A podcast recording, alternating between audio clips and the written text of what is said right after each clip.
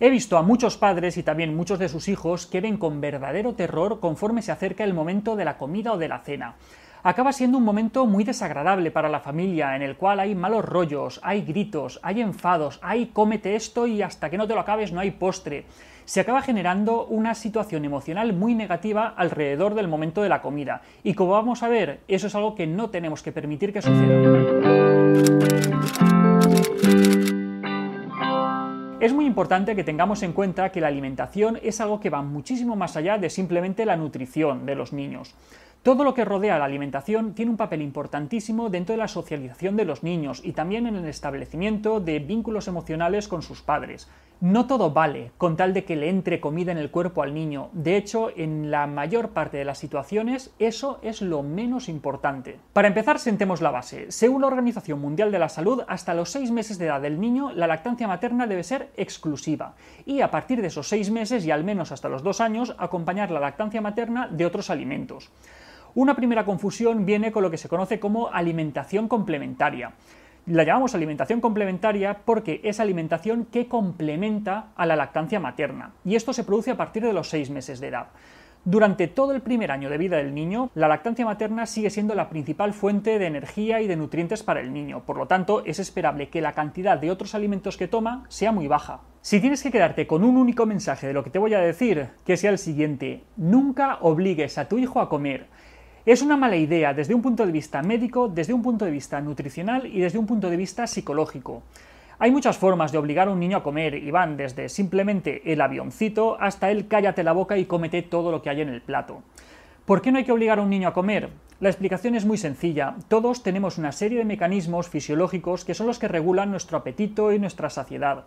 Si nosotros obligamos a nuestro hijo a comer, lo que estamos haciendo es que él poco a poco vaya prestando más atención a las señales externas que van a regular su apetito, por ejemplo, lo que le dicen los padres o si el plato está lleno o vacío, y que de manera progresiva vaya callando o no vaya haciendo caso a las señales internas que le dice si verdaderamente está lleno o si no lo está.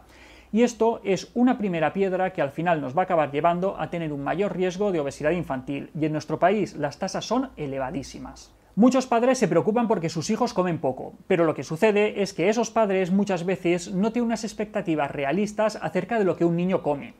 Muchas veces los padres ponemos unas montañas enormes de comida a nuestro hijo pensando que se lo van a comer todo, y los niños comen mucho menos de lo que nosotros creemos que necesitan.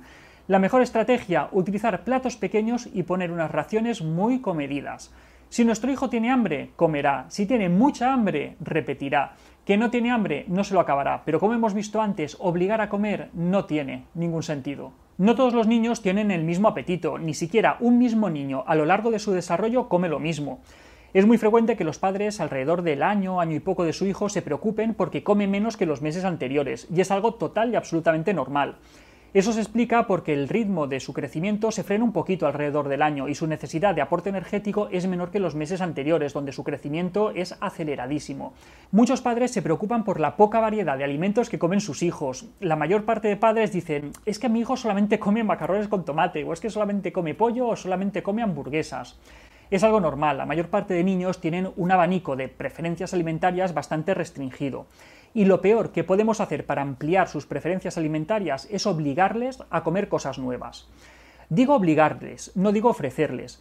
Si queremos que nuestro hijo amplíe de una manera progresiva el abanico de alimentos que le gustan, lo que tenemos que hacer es poner alimentos, alimentos de verdad, porque no todo lo que nos llevamos a la boca es alimento, alimentos de verdad a su alcance y que nos vea a nosotros que lo estamos comiendo. Por supuesto, no esperemos ni de lejos que coma algo que no nos vea comer a nosotros.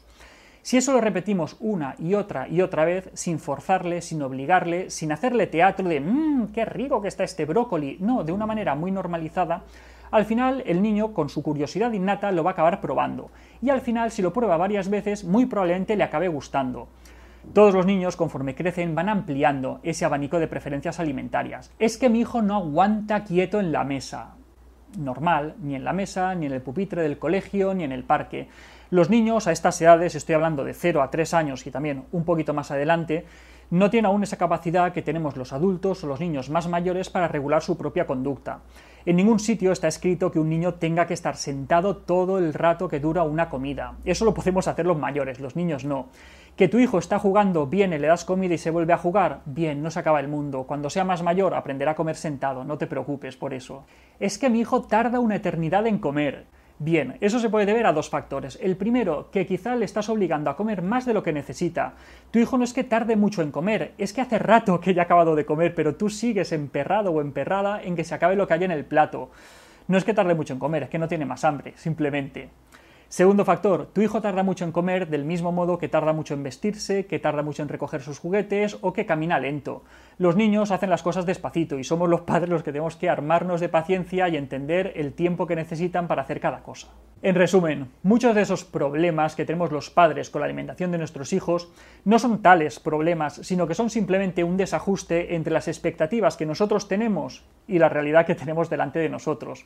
La regla de oro es que nunca, nunca, nunca hay que obligar a nuestro hijo a comer. Nunca hay que obligarle a comer nada que él no quiera, ni a, ni a que coma más cantidad de la que él necesita. Él sabe perfectamente su cuerpo, sabe perfectamente cuándo necesita comer y cuándo no. Si le obligamos, lo único que vamos a hacer es que establezca una mala relación con la comida y que al final el momento de ir a la mesa sea muy desagradable para todos.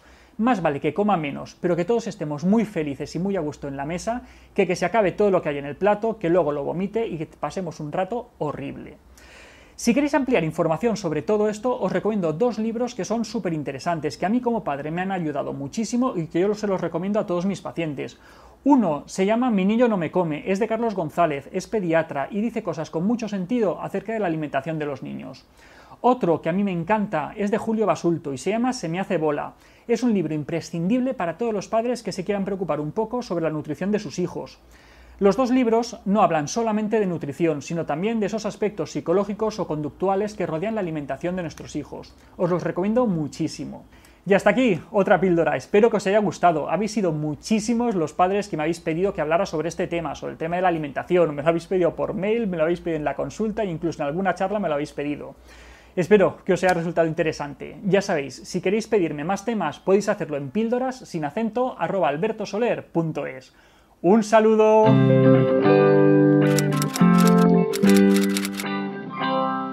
Emocional negativa entre el momento de la comida y la comida en sí. Eh, no,